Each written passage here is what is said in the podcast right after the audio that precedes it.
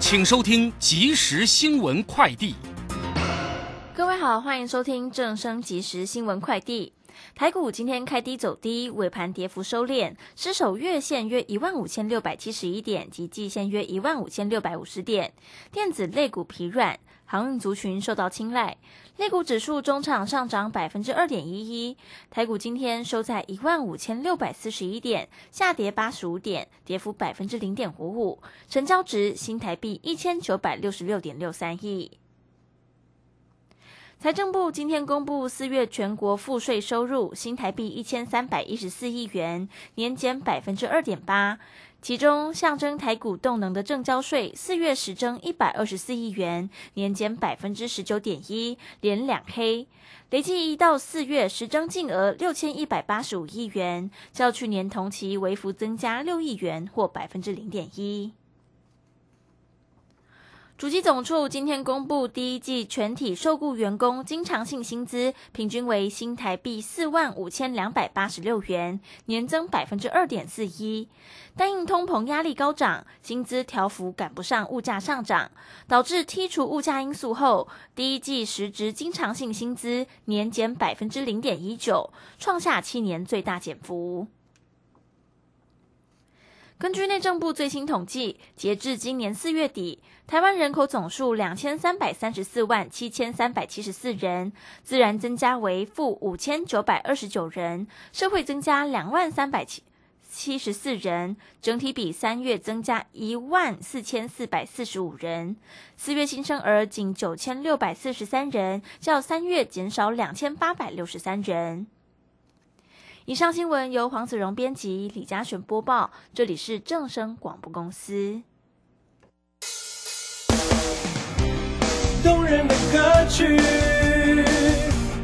多元的资讯，时时刻刻传送，分分秒秒的关心，永远陪伴着你，分享拥抱的天空。正声广播电台，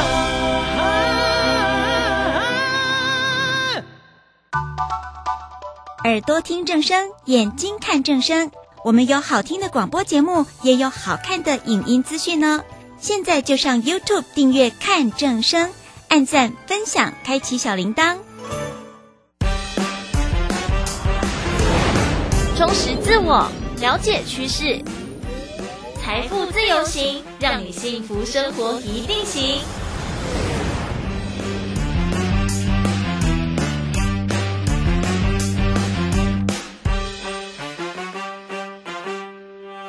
来到 FM 一零四点一正声台北调频台，我是微微。今天节目当中和大家分享很多生活有趣的故事哦。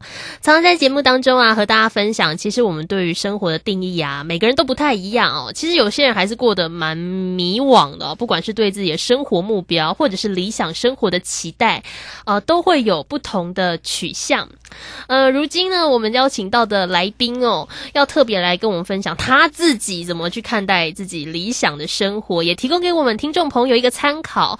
呃，其实如何去找到自己理想生活的方向，并且是可以落实在生活当中？诶，呃，不是说我想想而已哦，我们是可以真的落实到的。邀请到的是卡辛来到节目当中。Hello，你好。嗨，大家好，我是卡辛。邀请到卡辛哦，要先跟我们听众朋友介绍一下，就是卡辛跟我是那个大学同学啦，就是。对我们大学四年同学吧，对，生命共同体。对对对，我们就是同班同学。然后，因为我们做很多作业，基本上也是经常一组，就是在大学里面总是有一群一群人，大家混的比较熟。那我们就是混的比较熟的那个一块这样子哦。那其实我自己啊，在念书的时候跟呃毕业之后，对卡行的印象不能说有很大的逆转啊，但我觉得可以感受到卡行这个人对于自己生活的那个取向有慢慢聚焦。有比较知道说，哎，我自己想要过什么样类型的生活，然后也会开始去去做尝试。就像我们刚刚讲的，很多人可能某一个阶段是还在迷惘啊，就我不知道，反正就念书啦，啊，反正就上班啦，就赚钱啦，啊，有些人可能还在这个阶段。但是我想，开行自己的经验有一块是说，真的有慢慢聚焦到自己理想的生活方式，然后也真的在生活当中落实。那把整个呃生活落实的经验哦，都集结成册，理想生。活的关键字。其实卡欣在社群上，尤其 IG 上面有蛮多人追踪的嘛，主要都是在追踪卡欣的呃比较简单极简的一个生活样态。对，主要主要都是这一类型的，但是因为我不不单单只是极简简单这一类型，我可能也会分享我自己的一些生活的习惯，或者是现在正在练习的一些新的生活模式。嗯，就大家就会觉得说，哎，这样子的生活是对他们来说是很向往的，也想要自己来试试看。嗯，哎，当初在经营那个 IG 的时候，单纯是想要分享生活，还是说有在某一个瞬间有那个意图，觉得说，哎，好像怎么越来越多人追踪这样？应该说，一刚开始只是为了分享生活，就是在二零一八年的时候，那时候对啊我们就毕业了嘛？那毕业的，毕业了，对，刚毕业没多久吧。对，那时候就是因为我开始接触到极简主义，嗯，然后就把一些生活的一些记录啊，然后分享在，就是真的是很个人的分享。哦，就我今天我今天喝了一壶茶，我今天吃了什么东西，就是这样。但是后来就发现到二零二零年左右，就越来越多人追踪，就二二零二零年的时候，追踪人数就到两千。就是年初的时候就到两千了，就想哎怎么会这样？那时候就会很好奇，说为什么会这样？嗯，对，就有慢慢扩散出去。其实我我们自己朋友间讨论都说，其实一开始追踪都是朋友互相关注嘛，然后大家会暗赞，就发现说哎怎么越来越多不认识的人。但我但我觉得就是分享生活的样态，然后呃，尤其是像现在社群的时代嘛，每个人可能都或多或少会分享自己的生活。那你确实可能会对一个哦陌生的人的理想的生活状态，可能会像刚刚讲的有向往或憧憬。你自己在什么 moment 才会觉得说，哎，好像那个账号开始有点。走向一个好像他有某一种风格，然后嗯，会不会自己在分享生活这一块就会更谨慎，还是有什么角度的调整吗？还是说反正哎呀，反正就是我生活啦，就这样。我觉得真的就是你想分享的就分享，因为其实我分享的内容，因为我自己本身很喜欢日本，所以他基基本上他的风格就会很日系的那种感觉，所以你也脱离不掉，突然走欧美风什么也不会这样，所以就会吸引一群他们可能真的就是很喜欢日本的人，就日式的那种极简风格的人。对，所以我想这是刚刚讲到社群这一块哦，人家都说是那种无心插柳柳成荫的，对。但是成荫之后啊，他还是至少在卡行这边，他还是回归到他就是你分享生活的一个管道。嗯，而有些人当然有些人取向是觉得说，哎，我想把它做的更更为专业啊，更为符合。呃，自己的 T A 族群，那当然也是不同的需求。我想这也没什么好坏之别，就是一种选择。那回到我们刚刚讲理想生活这一块哦，就卡辛有讲到说自己接触到极简这一块，当然也是对于它其中的一些概念啊被吸引。我想有很多的听众朋友，就线上的朋友也会有这种感觉。诶，听到极简生活比较简单的生活，也会觉得说，诶，好像是一种心灵比较没有负担的方式。呃，但是会有这个念头的人，他在那个当时的状态通常是因为他生活过得有点复杂，对，没有错。哦，如果你一开始已经过得很简单了，你通常不会被这种事情吸引嘛？你一定是过得比较复杂、比较疲惫，你才会觉得说：“哎呀，我也想简简单单过生活。”呃，卡西能不能简单帮我们讲讲？就说其实真的有很多人有这样的向往，但说真的，也不是每个人都可以做到说。过上那种想要的生活，但至少在 Cashin 个人而言，是真的有喜欢，然后真的有慢慢去落实。你觉得是哪一些关键让你觉得说，哎，我还蛮喜欢这样子的生活样态呢？主要我当初会接触到极简主义，是那时候我刚出社会的第一年的时候。其实那时候其实不太知道说未来你想要做什么，就是做了一份还可以的工作，就养活自己这样。对，但是你回家你就觉得好像没有什么生活的目标。然后就是成天可能就是划手机啊、买东西啊，在这样子的。但是我那时候就是看到一篇一篇就是日讲日本极简主义者的文章，然后就觉得说，哎，他们生活虽然东西少少的，但是是很有目标的在过自己的生活。他们很清楚自己想要什么。嗯，所以那时候我就觉得这个让我就觉得说，哎，这个就是我现在想要的东西。嗯，所以他们就是他们就会说要从先从物品的呃断舍离开始嘛，我就跟着做。就跟着做之后，你就会发现说，哎，真的好像。自己的负担少一点，而且你会更清楚说你想要什么。因为断舍离这件事情，你本身就是你要剔除一些你不喜不喜欢的。嗯，就在你还不知道自己喜欢什么的时候，你至少你会知道什么是不喜欢的。哦，那剔除掉这些不喜欢的之后，留下来这些就是你喜欢的东西，你就会越来越清楚说你自己想要的东西是什么东西。嗯，其实我觉得我们有个误区哦，除非是我们现在正在尝试做改变，不然假设你还没有真的开始改变，你一定会问说哈。啊，这样会不会很难呐？这应该是最多人会问的问题啊！就想说啊，我现在生活那么忙哦，然后我家那么乱哦，怎么可能呢、我确实看不顺眼很多东西，但是我怎么有空啊？诶、卡辛在自己那个改变 ing 的阶段呢、会会有那种。你觉得是什么点让你觉得你真的下去做？因为这一定要付出某些成本嘛，嗯你要你肯定是要花时间整理的，对对然后要重新盘点。那你自己认为是说，诶，因为我真的很想要改变的动能比较大然后，所以我愿意去花时间一步步完成。变这也不是一触可及，不是一个周末就搞定。是那个是好几年的时间。所以大概花花了多久？然后你自己会觉得那个变变化会不会就像刚刚讲的，一开始初期是确实会有点比较畏惧，或者是比较会觉得啊，会不会很难做到？我觉得初期的话，主要你可能要搭配一些呃一些书籍或影片，哦让自己有那个环境。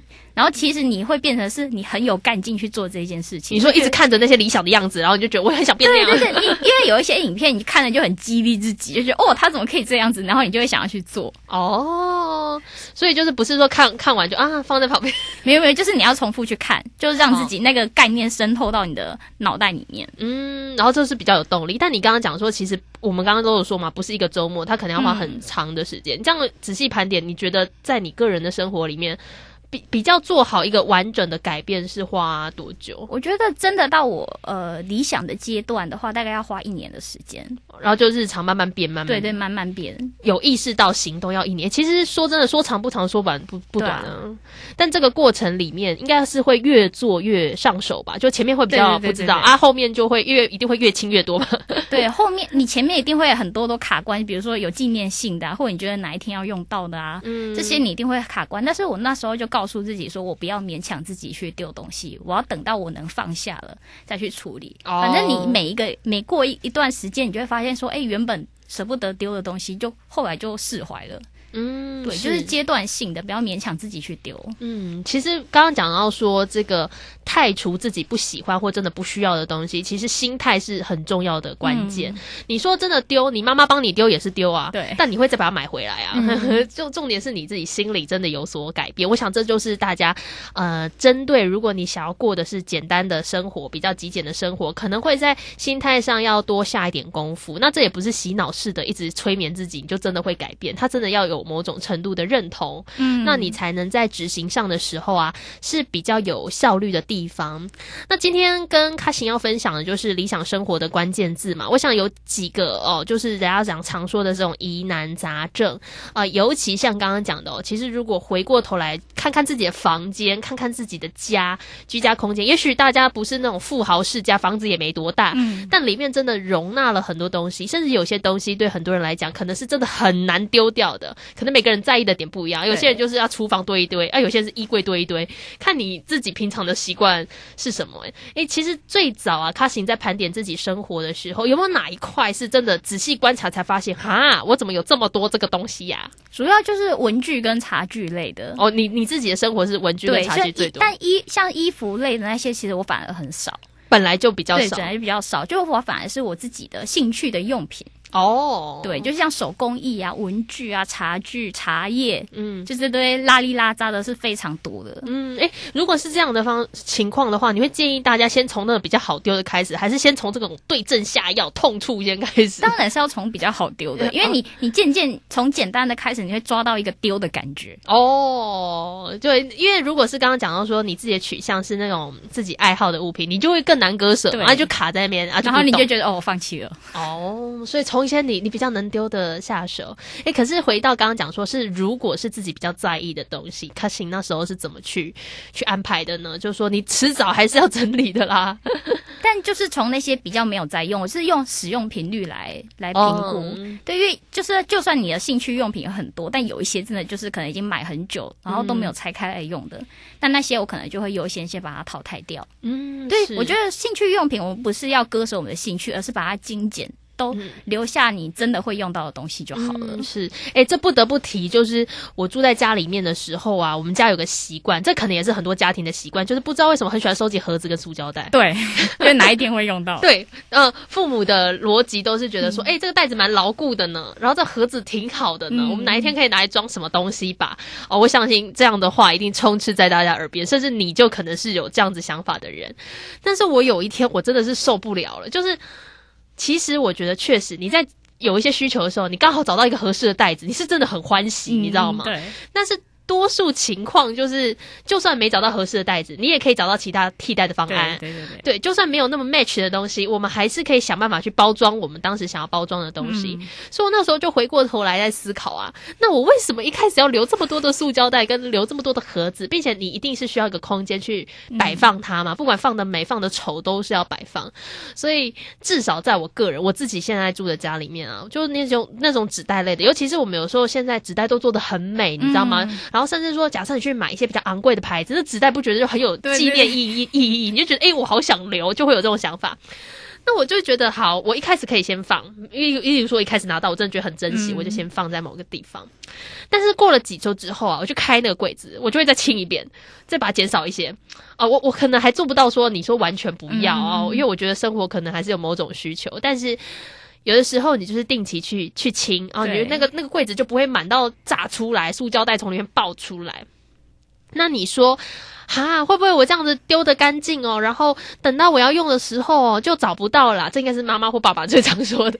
其实这件事情真的很少发生，因为通、嗯因为像是纸袋、箱子这一类，我们实在太好取得了。嗯像是呃，我在家里的话是不会留纸箱跟那些就是呃网购的那些包材，嗯。因为我就发现说，我们其实我们家社区的那个回收厂，嗯。嗯，就到处都有。如果你真的很急需，你就去楼下找一个，找一找就对，什么东西各式各样大小的那个纸箱全部都找得到。嗯，所以我，我觉得，除非是像有一些包材你留下来是因为要过七天鉴赏期啊啊才能扔，那我想合理。其实，如果像刚刚讲的那种塑胶袋类型的，这是我自己仔细想想，我第一个有开始可以做清理的东西，因为第一个这个东西成本很低，嗯，丢了不心疼。这东西也不是我买的纸袋嘛，它是我买其他东西而附上的包材。嗯所以我觉得对我来讲比较好下手。然后另外一个对我来讲很好下手是衣服，但是我觉得这件事情对很多人来讲可能是最难的。嗯，对，卡行是不是有遇到很多人就会讲说，哈，衣服是我最难缩减的项目，这也是很多人讨论的对，是是最多人讨论的，嗯因为大家会觉得说自己就要打扮的漂漂亮亮的，然后每天要很百变。嗯，但是，呃，我后来其实我自己在整理的过程中也发现说，有一些我觉得就是可能是大家觉得我应该要拥有的颜色，但其实根本不适合我。像哦我之前就有一件粉红色的毛衣，但我其实非常讨厌粉红色，那你为什么会有粉红色的毛衣？就别人就说说，哎、你你你的衣服都是蓝色，应该要买一件粉红色的。哦所以那时候就买了，但买了之后其实也穿没有多少次，然后后来就是因为我真的不喜欢粉红色，嗯就把它一直放在衣柜里面。嗯所以其实大家可以先去挑选这些，就是可能你是因为别人而购买的衣呃衣服。嗯，是。其实我刚刚说我自己衣服比较好丢的理由啦，第一个有个元素就是我的物欲可能比一般人 还要再低一点，我真的超少买新衣服的。有些人呃遇到衣服难丢有两个原因，第一个就是很难割舍原本的东西，嗯另外一个就是你既难割舍，你又爱买。对，所以你的衣服就爆炸。那我自己的话，恰巧我这个人真的很不爱买衣服，因为我觉得买衣服是个很浪费我生命的事情。所以我同事都会跟我讲啊，哎、徐伟你怎么好几年那衣服都那几套？我心想说也还好，那衣服也不脏不旧嘛，啊就如果真的坏掉破了也不会穿出门。那我的意思说，就是。还都都还实穿。那回到刚刚卡辛讲到的那个衣服的那个汰换的过程，我曾经看过有有老师分享，就是说，当你衣服某种程度定量下来，因为每个件不可能你一开始一百件突然就变十件呐、对啊，你一定是慢慢减少。他说你在每一个定量的阶段的时候，你都一定要谨记，就是你少了一件衣服，你才能加一件衣服对进来，对，要不然你就又会无限的增值。对，就是要有一进一出的这个概念。是是是，所以其实我觉得有的时候人家对于这种极简生活、简单生活的模式，也不是代表说你永远都不能购物啊，哦，你不能追求时尚啊，你也可以追求时尚啊，啊，只是说你可以要适度的去控制那个数量。是刚刚讲到衣服这一块，诶，其实像我以前认识卡辛的时候，我觉得卡辛的服装来讲就是比较定调，诶，就是你、嗯你自己对自己的衣服取向风格算是很早就明确的 get 到吗？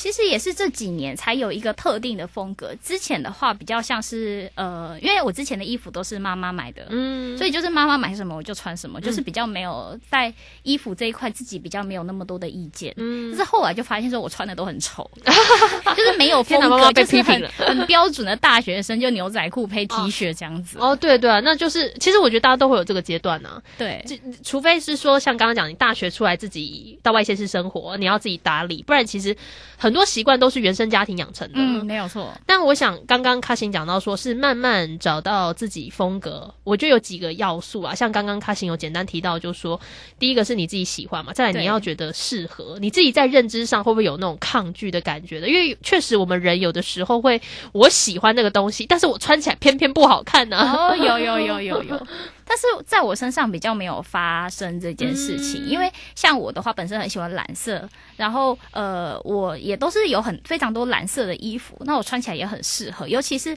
之前在去试婚纱的时候，嗯因为婚纱不是会有很多各式各样的颜色，对对对让你试嘛。然后我那时候原本试的就是有两套蓝色的，然后传给我妈看，我妈说嗯不够喜气，不好，就是在换其他的。然后我们就穿的什么大红色的啊、粉红色啊、橘色的啊，嗯然后穿着穿过一轮各式各样的颜色，就发现哎、那些颜色真的不适合我，就穿在我身上就是一个怪。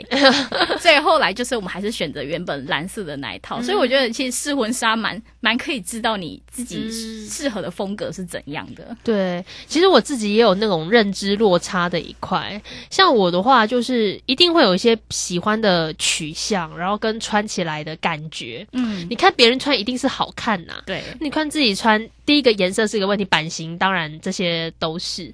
所以我觉得你真的是像我自己比较意识到这一点，可能是自己出来工作，你要自己照料自己的三餐，嗯然后要供应自己活下来的时候，你就会觉得说，对，我不太能够像以前一样觉得无所顾忌的说，诶，我觉得这件很好看，我买吧。哦，然后嗯可能然后会穿，啊又不适合，然后再下一件，诶，这件也很好看，我买吧。然后买回去又不好看，然后又又又扔在那边，会真的比较聚焦到自己合适的项目。对，可以少花一点冤枉钱。真的真的一定有那个缴学费的历程。那现在呃，因为刚刚讲卡西有讲到说自己比较没有困扰的反而是衣柜嘛，所以这算是自己蛮快就可以定掉定下来的吗？对啊，我觉得我算衣服的处理，我算是可能一年也差不多一年，然后我就衣服的数量大概就减半。我原本大概是五六十件，然后到二十二十五件，然后现在也都大概就是二十到二十五件，你说一季吗？还是总共呃，？全部全部就是四季的衣服，对因为我会挑选那种，就是你一件可以穿到三季到四季的。顶多要叠搭别的东西。对对对。对，这样子的话，其实你就会节省很多很多的空间。嗯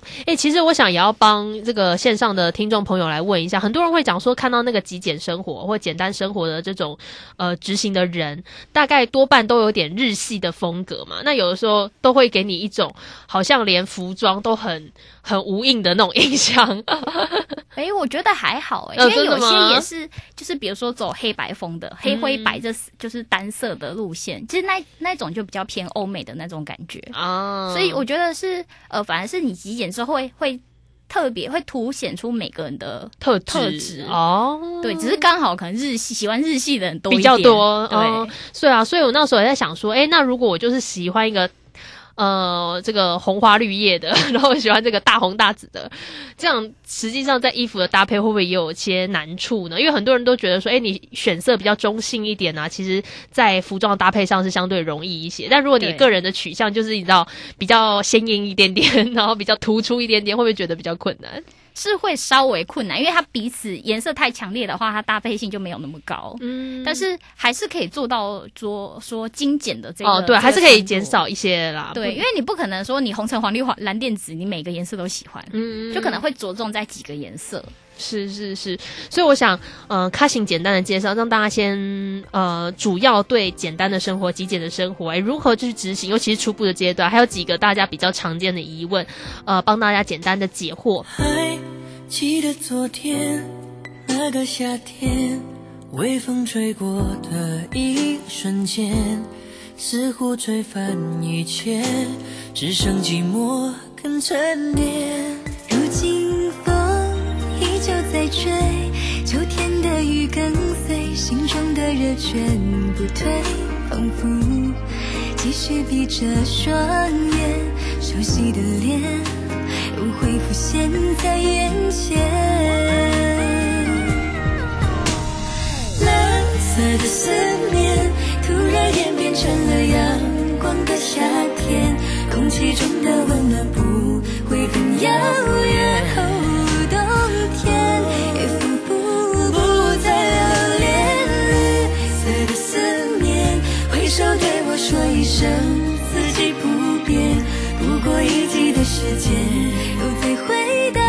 从前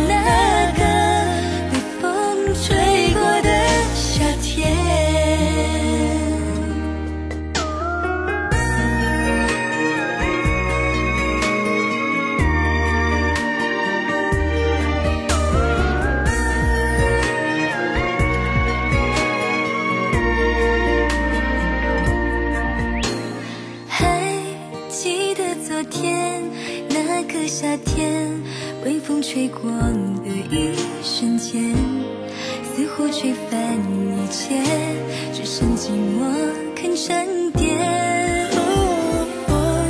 依旧在追，秋天的雨跟随，心中的热却不退，仿佛继续闭着双眼，熟悉的脸又浮现在眼前。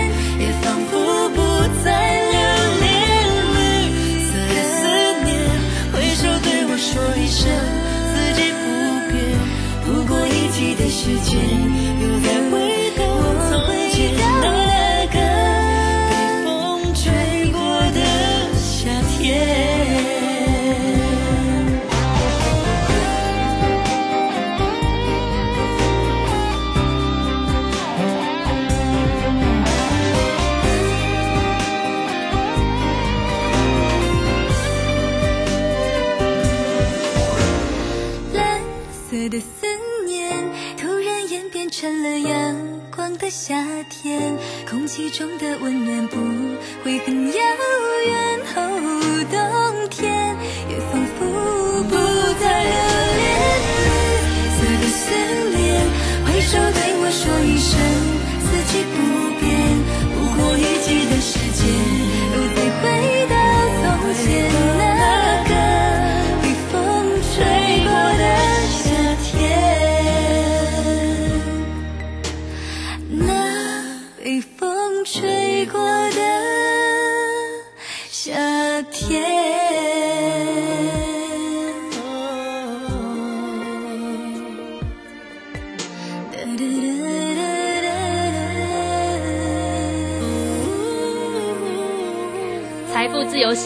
分享财经健康生活大小事。听到这首好歌曲是金莎跟林俊杰一起合唱的《被风吹过的夏天》。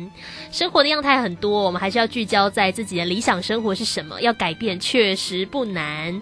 更多精彩内容在明天的财富自由行一样会邀请到卡信来跟大家做分享喽。我们明天再见。怎会被一杯咖啡打翻了整个深夜都不能入睡？怎么会哼起了某一首歌就以为那是对的安慰？我很想去盖着我的棉被，假装我不怕黑，卸下我的防备，变成了灰。我还要谢谢你分享了狼狈。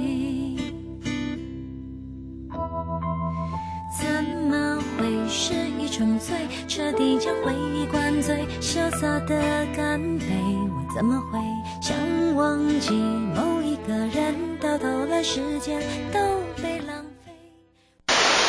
担心讯号不好，听不到想听的节目吗？哎呦，又错过节目的时间了啦！总是不小心错过想听的精彩节目吗？现在只要你有智慧型手机，就可以让你走到哪听到哪。不只有广播及时收听，也有精彩节目回顾。想知道怎么收听吗？赶快打开手机，进入 App Store 或 Google Play，搜寻正声广播网络收音机，让你免费下载，轻松收听。及时收听丰富的生活资讯，点选重听精彩的节目内容。现在就下载手机 APP 正声广播网络收音机，手机带着听，时刻陪伴您。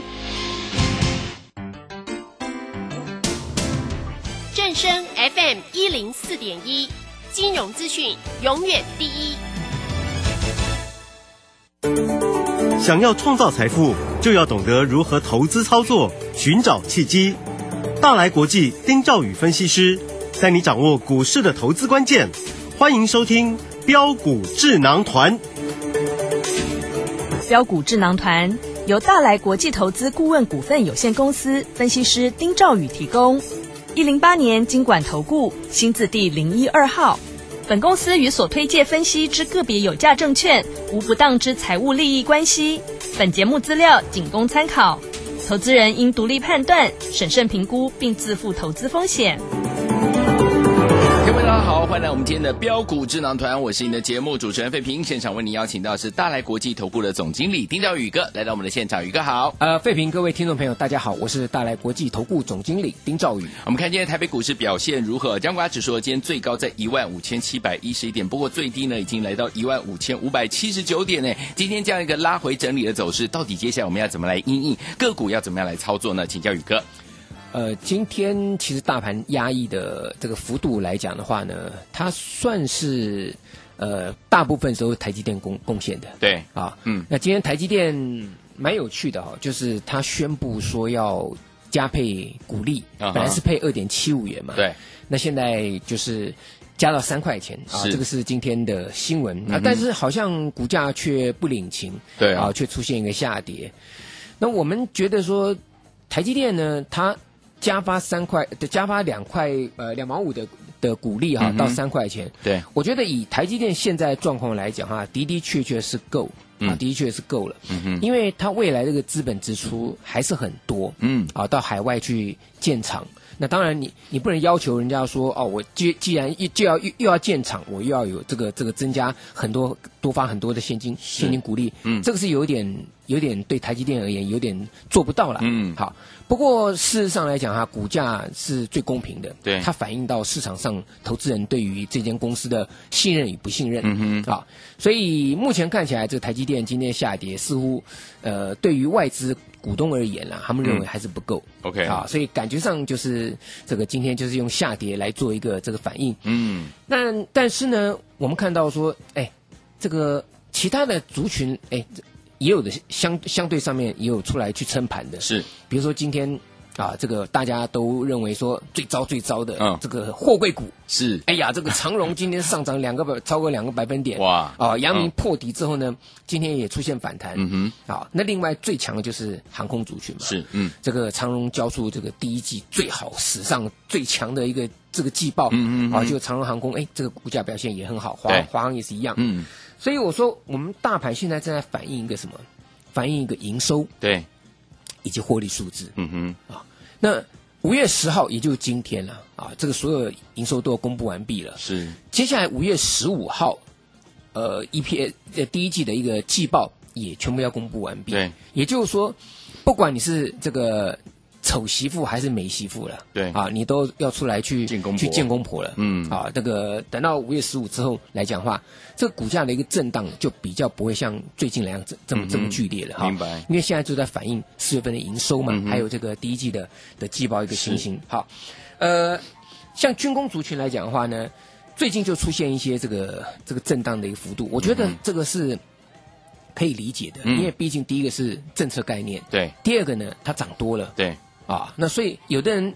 觉得说军工未来还是这个长线还是一个一个题材，嗯啊，因为在两岸的紧张情势之下，那有人认为说，哎，股价短线上涨多了，它就会要会去会去会去做拉回做反应，是，这个都是合理的情形。嗯但是到最后还是要去这个股价还是要去表现在什么，在它的获利数值之上。是，啊，所以可以看看得出来，像今天来讲哈，五二八四 JPP，嗯哼哎，它就创创下一个一个一个新高。对啊，因为营收部分四月份营收它写下历史新高。嗯哼，那再来今天还有像亚航，嗯以及像是高桥这两档股票也攻上涨停板。是啊，他们所所反映的就是四月份营收缴出了亮丽的这个成绩单，嗯嗯对不对？对啊，那另外来讲的话呢，像有些股票，其实我观察到它的营收数字表现也不差，嗯哼，啊，像这个四五七二的祝融是啊，它、嗯它营收是创下历史次高。